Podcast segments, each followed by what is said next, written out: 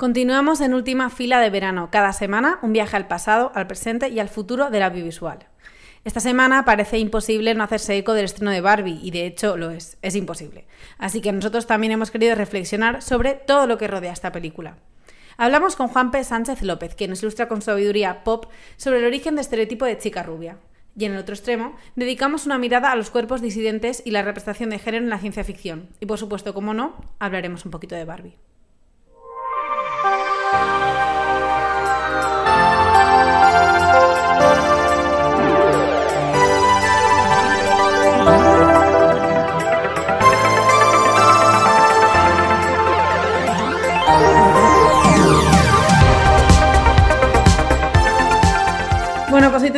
Juan P. Sánchez López, es investigador universitario, no sabemos si sus looks para dar clases son tan increíbles como los de El Goods, yo creo que sí.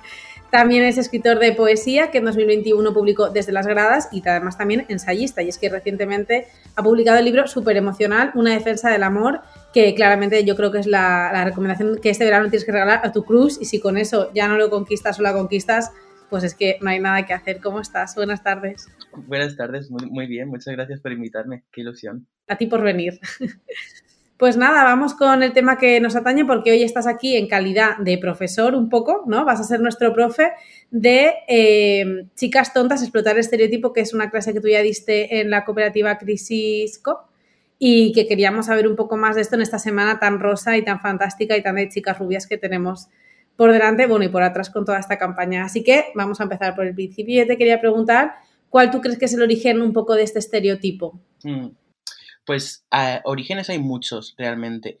Por un lado está como el origen como cultural eh, del estereotipo de la chica tonta, como la primera vez que supuestamente se rastrea que haya como un personaje dentro de la literatura o dentro del arte de un personaje de rubia tonta es como al finales del siglo XVIII en una obra que se llama La Curiosité de la Foire, que está, bueno, eh, hay un personaje de una rubia tonta que está inspirada en una cortesana que se llama Rosalie Ducé y bueno, que básicamente era pues una mujer que a la que se le entendía como que utilizaba, y esto es entre comillas, sus atributos femeninos para, eh, bueno, pues cortejar a, a los hombres de la corte y de alguna forma pues como aprovecharse de, pues, de sus riquezas, de su capital cultural, social, etc. Y bueno, pues como que se le tenía como de tonta, entre comillas, porque, bueno, pues eh, no, no, sabía de las grandes cosas, simplemente pues se hacía la tonta, se hacía la chica, entre comillas, y sin, sin más, solamente era una chica y con ello, pues, eh, bueno, pues eh, conseguía muchas cosas que otras personas no conseguían, ¿no? Y luego está el, cierta vinculación, que esto ya es como un, origen antropológico que se, o sociológico que se remonta un poco bastante más atrás, ¿no? Que es, bueno, la idea de eh, vincular lo rubio con la tontería o con el, ciertamente, con cierto desconocimiento, ¿no? o cierto desconocimiento, y esto es como más bueno, más adentrarse en lo teórico, cierto desconocimiento de lo universal o de lo que considera pues cierto sistema cis heteropatriarcal e el conocimiento, ¿no? Y em, este, este origen se atribuye, bueno, pues a una asunción de que lo rubio en, el clasicismo, en la, en la, en la época clásica de Grecia y Roma, se considera, bueno, pues lo rubio como lo exótico, porque es, bueno, eh, lo que pues no predomina dentro de, la población y se vincula lo exótico, como, o sea, lo rubio con lo exótico y con ello con lo sexualizado, como todo lo exótico, pero además eh, está esta creencia de que lo rubio, eh, bueno, de que las mujeres rubias normalmente son muy rubias cuando son pequeñas y cuando van madurando y creciendo, el, el, pelo pues se los oscurece. Entonces se vincula esta, lo rubio con lo infantil y lo infantil se vincula, también con el desconocimiento. Entonces se empieza como a creer y a formular toda esta idea de que lo rubio es lo tonto, es lo infantil, es lo, el, desconocimiento de, lo que es importante, ¿no? De alguna la verdad es que eso me parece súper interesante, una conclusión a la que jamás habríamos llegado sin, sin, como digo, hoy tener a este profe estupendo, de que también te quería preguntar ¿cuáles crees que tú son los mayores ejemplos em, de chica rubia, tonta, estereotípica? Pues al final, eh, como toda nuestra contemporaneidad está como fuertemente vinculada con lo que hace Hollywood, ¿no? Y en Hollywood al principio, en la época dorada, pues tenemos como los ejemplos de Jane Harlow, Jane Mansfield, eh, y sobre todo creo que es lo que más predomina en nuestro imaginario popular es eh, Marilyn Monroe, ¿no? Eh, con esta, bueno, con la gran película de los, los, caballeros las prefieren rubias, pero sobre todo más contemporáneamente, pues tenemos ejemplos buenísimos como son Paris Hilton, por ejemplo, ¿no? Que, bueno, pues que es la, para, yo creo que, bueno, para toda nuestra generación es como la gran rubia tonta que, que bueno, luego se descubre, ¿no? Que obviamente no era tonta, que estaba haciendo una, un gran papel de, para vender su, imagen y, hacerse más, todavía mucho más rica, ¿no? Pero bueno, luego ya en, durante los 90 y los 2000 tenemos ejemplos de películas que se consideran de chicas, ¿no? Como, bueno, eh, Una rubia muy legal, eh, Una conejita en el campus, por ejemplo, eh, Clueless, etcétera, ¿no? O sea, hay mil ejemplos.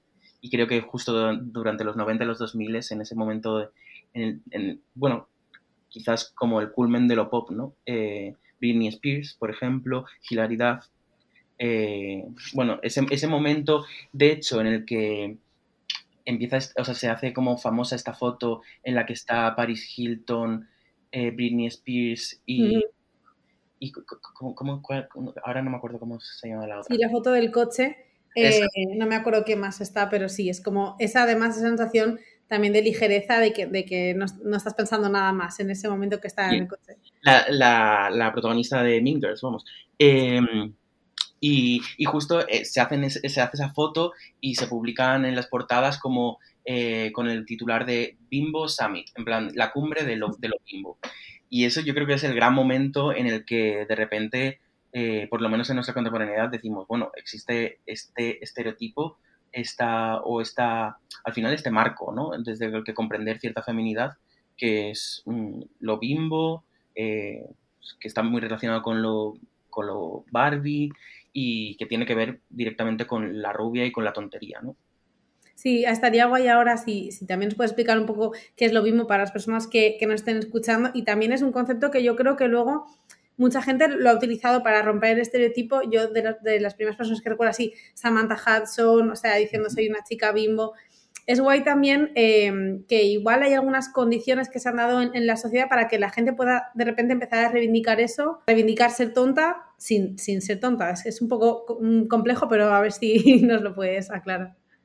Exactamente, sí, sí. Lo bimbo, eh, pues, eh, viene de muy atrás también, pero como empieza a utilizarse de forma peyorativa, como en los 2000 con referencia a estas eh, celebrities como Paris Hilton, etcétera. Y luego hay un momento en Internet, yo creo que finales de los 2010, sobre todo, en el que pues, se convierte en un fenómeno viral lo bimbo y el bimbo core, que es, bueno, básicamente una reapropiación del término de, el, de lo bimbo, que es, viene a referirse a una chica tonta, y en el que, bueno, pues en Internet eh, se reapropia de una forma, eh, pues muy consciente y sobre todo hace que se ensanche el término que, pues originario, ¿no? Pues antes se hacía referencia sobre todo a chicas rubias, delgadísimas, hiperfemeninas, y en este sentido ahora, pues con la reapropiación se ensancha y se empieza a, llevar a otras corporalidades, a otros sujetos y a ser como un momento o un concepto que celebra la feminidad y no, de forma mm, restrictiva o opresiva, sino como celebratoria y en el que entran muchos tipos de, de ejemplos, de sujetos, de cuerpos, etcétera. Luego tiene, obviamente, sus críticas, etcétera, pero creo que es muy, muy, bueno, es muy bueno, ¿no? Que, se, que se haga como cierta revisión y que de repente, eh, pues gente como Samantha Hudson diga mm, ese, ese, momento en, la radio que dice como hay que ser muy lista para hacerse la tonta, ¿no? Y eso es verdad, ¿no? Entonces, eh, y creo que justamente esa esa frase o esa, em, esa forma de pensar eh, hace que se revise todo lo, todo lo bimbo o todo lo de bueno, todo el estereotipo de la chica tonta y que se empieza a ver como que quizás, bueno, pues claro, las chicas tontas no fueron tan tontas, ¿no? Eh, y, y, que quizás lo que parecía que era como una forma peyorativa de ver a mm, cierta parte de la población, de repente es una forma de celebrar eh, cosas por las que la gente ha estado oprimida y por, lo que la gente pues, no se la ha escuchado de, de la forma que se le requerían. Sí, veremos la gente que está igual ahora más lejana, aunque es difícil, a la campaña de marketing de Barbie o, todo más lejana un poco a estos discursos de Twitter y tal, o sea, aún sigue flipando con que estemos todas como locas por ir a ver Barbie porque en cierta manera como que como que no entiende, ¿no? Había un meme que ponía la gente que cree que, va a ir a ver Barbie, toda de rosa, la gente que realmente va a ir a ver Barbie, súper emo, no sé qué hay, con tote bag de filmoteca.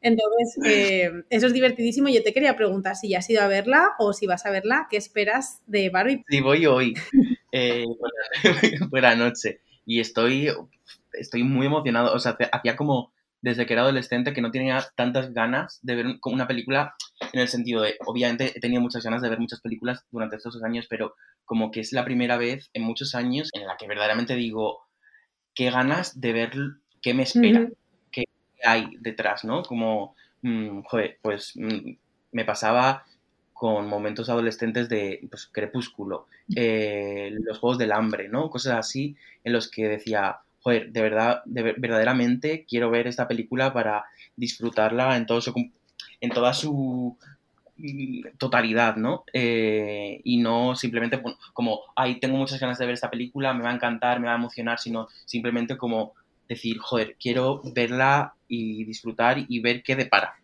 Eh, y en ese sentido, por supuesto, y, con, y ya sobre todo con el con el, con el marketing que han hecho, ya se convierte en algo más que una película, ¿no? Y en este sentido, pues, bueno, pues como la idea de, bueno, que ahora vivimos todo como, a, partir de las redes sociales y de todo el marketing y tal, vivimos todo como un evento, pero bueno, esto desde luego al final sí que es un evento, ¿no? Eh, y que mm, las personas, las chicas y los gays están, están yendo de rosa eh, de forma mm, masiva a ver la película es algo que va a quedar en la historia, ¿no?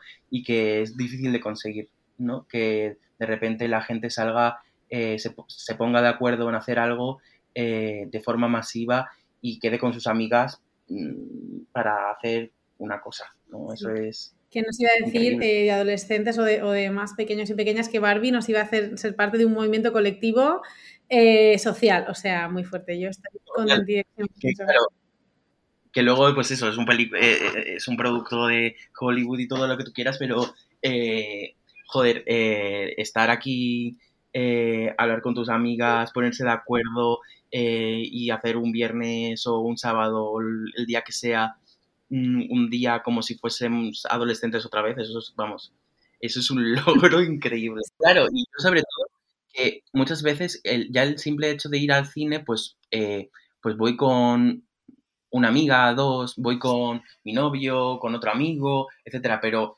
coger un grupo de 10 personas, quedar y las 10 personas al cine, eso no lo hago desde que era adolescente, claro. Sí, sí. Pues nada, eh, ya veremos, ya veremos qué nos depara. Ya te seguiremos por las redes sociales y así nos enteramos de tu crítica, si quieres hacerla, que si no también. Sí, seguro que al final mi, mi crítica será me lo he pasado muy bien, que creo que es la, la mejor crítica de todo el mundo, ¿no? Sí, sí. Me lo pasa bien, efectivamente. Nada, yo me lo pasé muy bien en esta entrevista. Muchas gracias, Juanpe, y nos vemos pronto. Mil gracias por querer contar conmigo. Un abrazo enorme.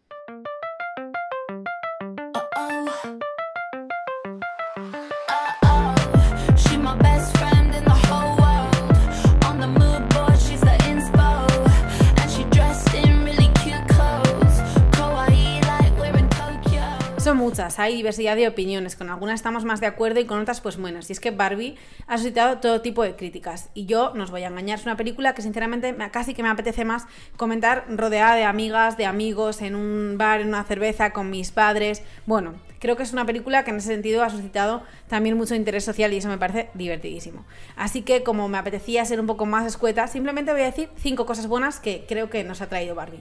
La primera es esta experiencia colectiva, esta manera de mm, cercanas, yo creo que entre los 20, 30 años, a de repente poder volver a ser fans de algo y quedar con la gente, ir y poder disfrutarlo en colectividad, que creo que eso es muy importante. La segunda es que ha sido un respiro total para las salas junto con el estreno de Oppenheimer. Eh, después de esta supremacía de las plataformas en casa, creo que esto ha sido una, una, pequeña esperanza sobre que se pueden generar como ese tipo de eventos para insuflar dinero, que al final es lo que nos hace falta a todos. La tercera es que es una muy buena película. Creo que aporta a la cinefilia de repente un, un monstruo extraño, rosa, gigantesco, mm, del que se va a hablar dentro de muchos años y que además eh, tenéis por internet la lista de películas en las que Greta Gerwig se ha basado para, hacer esta, esta Barbie. Eh, son todas divertidísimas y por supuesto yo tengo que comentar que dentro de esa lista están las Orillas de Roquefort y los Paraguas de Cherburgo, que son dos películas que me encantan, pero es que la lista es larguísima y ya os digo que la podéis encontrar por internet y creo que esto aporta eh, continuidad a algunas películas que quizá la gente no conocía y puede que a través de Barbie pues se conozcan. La cuarta es el debate. El debate creo que es sanísimo. Eh, el debate dentro del feminismo sobre si esta peli es suficiente o no, sobre si es demasiado comercial o no. En mi caso creo que no tengo una respuesta, pero como digo, me parece eh, muy divertido y enriquecedor poder comentarlo esto con todo tipo de personas y opiniones. Y la quinta, bueno, la quinta, la quinta es personal. Eh, esta época también justo que es la mía, como de los 20 a los 30, en la que pensaba que jamás tendría el pelo encrespado y en la que pensaba que jamás me aparecería celulitis, em, pues bueno, es una época que, estoy atravesando y creo que con Barbie eh, salí de la sala mucho más reconciliada conmigo misma y creo que eso es pues muy, muy importante. Nada más que añadir, como ya digo, creo que es una peli que tiene muchísimas aristas para comentar, no queríamos enrollarnos mucho, así que pues nada, todo el mundo a ver Barbie.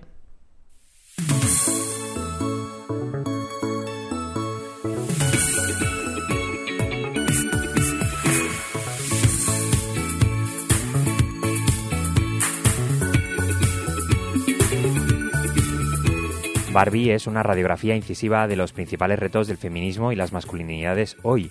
Pero, al final, y eso puede llegar a ser problemático políticamente hablando, la película concluye restaurando el status quo entre los dos mundos, silenciando así las disidencias que se podrían plantear. Es decir, Barbie sí hace bien en desmontar, en deconstruir el arquetipo hombre-mujer, pero simplemente quiere reordenarlo, no enmendarlo. Un género narrativo que sí lo ha hecho constantemente y de manera natural es la ciencia ficción. En las utopías y en las narrativas especulativas, por defecto, se da por supuesto que el futuro también transformará los pilares del sistema sexo-género. Los ejemplos son varios y muy ricos, aunque principalmente los encontramos en la literatura. En La mano izquierda de la oscuridad, la obra maestra de Úrsula K. Eh, los protagonistas son los individuos de un planeta que son hermafroditas y todos pueden concebir vida. Donna Haraway, a través de sus memorables incursiones en la ciencia ficción, eh, las transformó en un vehículo para difundir ideas ecofeministas. Les Tibors de Haraway desafían el pensamiento binario, años luz de la mayor de las críticas que se pueda plantear en Barbie. A la vez cabría preguntarse por qué nos cuesta tanto asumir los retos de las identidades no normativas en nuestras ficciones actuales, al grito de la dictadura woke y la inclusión forzada, mientras imaginemos a la vez siempre un nuevo orden en el que las expresiones de género no sean una camisa de fuerza en el futuro.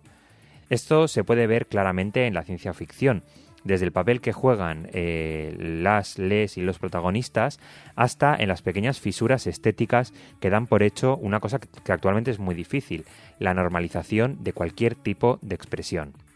Si el género se derrumba en algún sitio, precisamente ese lugar es la utopía queer también el futuro nos permite imaginar, incluso en sagas tan hegemónicas como Star Wars o Dune, cierta igualdad de poder o habilidades entre personas de distintos géneros, o desde el afrofuturismo imaginar una tierra en la que los pueblos sean soberanos. Tal vez todo esto ocurra porque el presente está, en efecto, colonizado, pero el sentido común y la predisposición humanista es más difícil de rebatir cuando nos preguntamos en qué mundo nos gustaría vivir en un futuro algo más lejano. Espacios como Ansible Fest, el primer festival de ciencia ficción feminista, o el estudio de las utopías queer y las ficciones especulativas ayudan a abrir refugios del sistema que vivimos en la actualidad, y así podamos imaginar la destrucción de Barbiland para construir algo mucho mejor y en el que, eso sí, podamos seguir sin necesidad de trabajar y gastando nuestros días yendo a la playa y bailando por la noche.